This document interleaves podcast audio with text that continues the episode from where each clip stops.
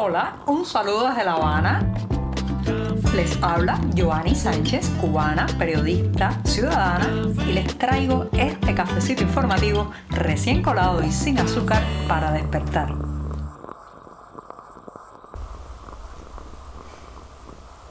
Otra vez estoy aquí en un nuevo lunes con este café amargo servido en una taza para darme el primer sorbito del día en este 6 de marzo de 2023, un día en que hay mucho que contar, algunas noticias que comentar y también hechos que adelantar. Pero primero va un sorbito de café sin azúcar en una jornada que ha amanecido soleada, ya se siente el aumento de las temperaturas, poco a poco los días son más y más cálidos y voy con este primer buchito del día.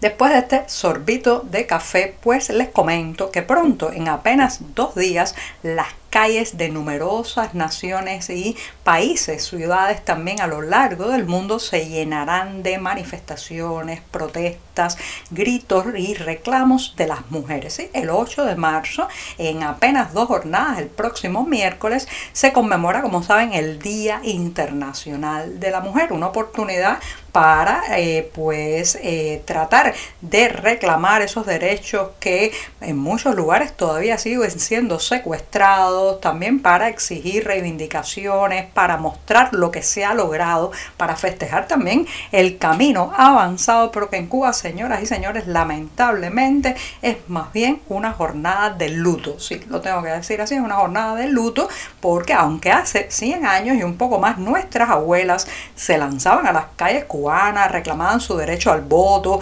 celebraban haber alcanzado, por ejemplo, la primera ley del divorcio en esta isla tras décadas y décadas de exigencia también plantaban batalla por la inclusión laboral y la dignidad salarial, pues aunque eso pasaba en la primera mitad del siglo XX y este movimiento feminista que hacían nuestras abuelas, también nuestras bisabuelas, logró importantes reformas, por ejemplo, al Código Civil, reivindicaciones significativas en cuanto al matrimonio, la maternidad, el estudio y el trabajo, no fueron nada de fáciles esas conquistas, para nada. Muchas de ellas se dejaron sus lágrimas, su energía, su tiempo, su familia, incluso en esas conferencias, protestas públicas, los mítines también, pero nos allanaron el camino. ¿En qué situación estamos ahora de cara o eh, a la espera de este 8 de marzo, Día Internacional de la Mujer? Bueno, pues un grupo de feministas cubanas decidió entregar una carta al Parlamento para solicitar permiso para una manifestación pacífica, lo mínimo, pedir que se les deje caminar por las calles de esta isla exigiendo lo que muchas mujeres van a exigir alrededor del planeta. Bueno, pues la Asamblea Nacional no aceptó siquiera recibir esta misiva y algunas de estas mujeres que fueron en la comitiva para entregar la carta después fueron detenidas y acosadas. La represión, lamentablemente, señoras y señores, ha obligado a lanzar otra iniciativa que es llevar durante estas jornadas y específicamente la jornada del Día de la Mujer una cinta negra en la mano como señal de luto eh, contra los asesinatos de mujeres y también a favor de una ley integral que nos proteja de la violencia de género. En las redes sociales se va a organizar también una marcha virtual para sustituir a esa que la Asamblea Nacional no permitió que se diera en las calles de esta isla. Así como lo dicen, lo digo, el oficialismo vetó esa demostración pacífica. Así que no podremos estar allí ni por Gladys, ni por Danuris, ni por Lady, ni por ninguna mujer cubana que tanto y tanto le falta por conquistar por lograr y porque se les respete. Por el momento, señoras y señores, nuestros reclamos solo están permitidos en el mundo digital y es posible que ese día incluso haya un corte de acceso a Internet. Pero un día recuperaremos las calles. ¿Saben qué? Falta poco. El próximo 14 de marzo se celebra en esta isla el Día de la Prensa Cubana. Faltan algunos días, pero ya desde este domingo, día 5 de marzo, eh, algunos representantes de medios oficiales se han lanzado a comenzar las conmemoraciones en relación con esta jornada que como sabe el 14 de marzo, pero de 1892 fue el día que José Martí fundó el periódico Patria. Pues desde ayer, bajo el inclemente sol dominical, algunos reporteros oficialistas, editores y también cancerberos de la prensa cubana fueron a nada más y nada menos que el cementerio de Colón de La Habana a llevar una ofrenda floral a la tumba de Juan Gualberto Gómez, un insigne periodista, patriota y figura de la cultura nacional que se merece eh, esas flores y muchas más, pero lo significativo y lo que quiero remarcar es que justamente las conmemoraciones y las celebraciones por el Día de la Prensa Cubana empiezan en una necrópolis, la ciudad de los muertos. ¿sí? Asimismo, me parece muy simbólico y denota también el estado en que está la prensa oficial en esta isla, un estado de pauperación, de, éxodo, de eh, también firmas, editores y por otro lado en un autismo, está encerrada en, su, en sí misma, no quiere dialogar con la prensa independiente. Esto, señoras y señores, llega al colmo de que ayer cuando estábamos pues siguiendo la noticia de un incendio que forzó el aterrizaje de emergencia de un vuelo de la aerolínea norteamericana Southwest eh, porque había salido de La Habana, parece que tuvo un fallo en una de las turbinas que algunos achacan a que un ave se introdujo en la turbina del avión y tuvo que regresar al aeropuerto internacional. José Martí después de explosiones, humo, una situación bastante alarmante para los pasajeros que iban allí y para los residentes en las cercanías del aeropuerto.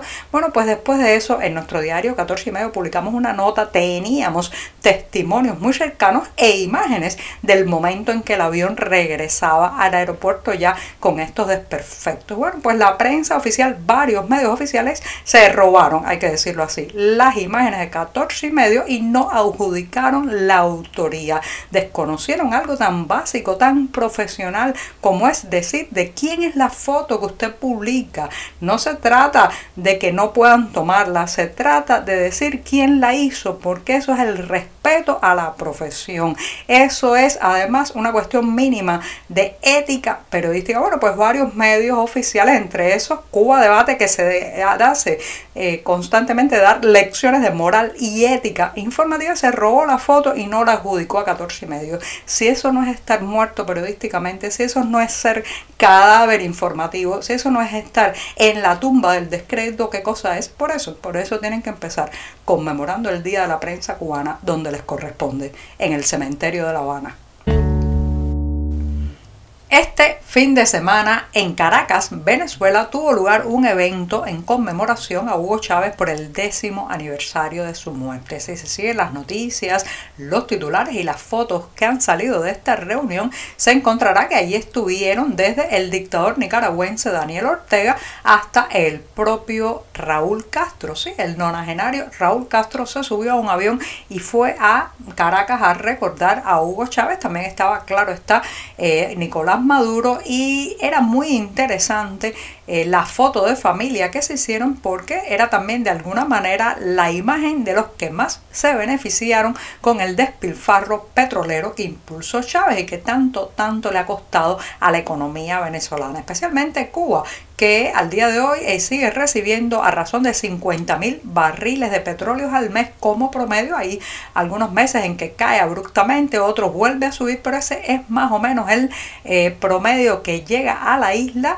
eh, desde los pozos petroleros venezolanos y que ha permitido sobrevivir a este régimen que, ya saben, está quebrado en lo económico, es ineficiente en lo productivo y que a inicios de este siglo parecía que se desmoronaba a falta del apoyo que había recibido con anterioridad de eh, pues la Unión Soviética, los países del bloque comunista, las distorsiones de mercado también que había entre esas naciones y bueno pues ahí llegó en auxilio de Fidel Castro y del régimen cubano Hugo Chávez. El costo para Venezuela ha sido incalculable. Algún día se sabrán las cifras, son enormes y para Cuba también ha tenido un costo. Ha tenido un costo en libertad, ha tenido un costo en democracia, ha tenido un costo en represión y en mantenimiento de un régimen que no hubiera podido sobrevivir sin ese apoyo petrolero que le dio Hugo Chávez y que todavía le da Nicolás Maduro. El programa de lunes se merece que lo despidan con buena literatura. Y justamente eso voy a hacer porque voy a recomendar a los que están en Madrid mañana martes 7 de marzo que se den un saltico por la librería Juan Rulfo porque allí un joven escritor de esta isla estará presentando su libro Náufrago del Tiempo. Se trata de Xavier Carbonell, filólogo, editor, periodista y también ganador del el eh, galardón de la novela Ciudad de Salamanca, el premio Novela Ciudad de Salamanca, que obtuvo con su libro El fin del juego. Ahora llega con otro volumen, esta vez reitero, se llama Náufrago del Tiempo y se estará presentando este 7 de marzo en Madrid. Los detalles, como siempre, en la cartelera del diario digital 14 y. Ahora sí, pongo punto final a este programa, el primero de la semana informativa. Muchas gracias.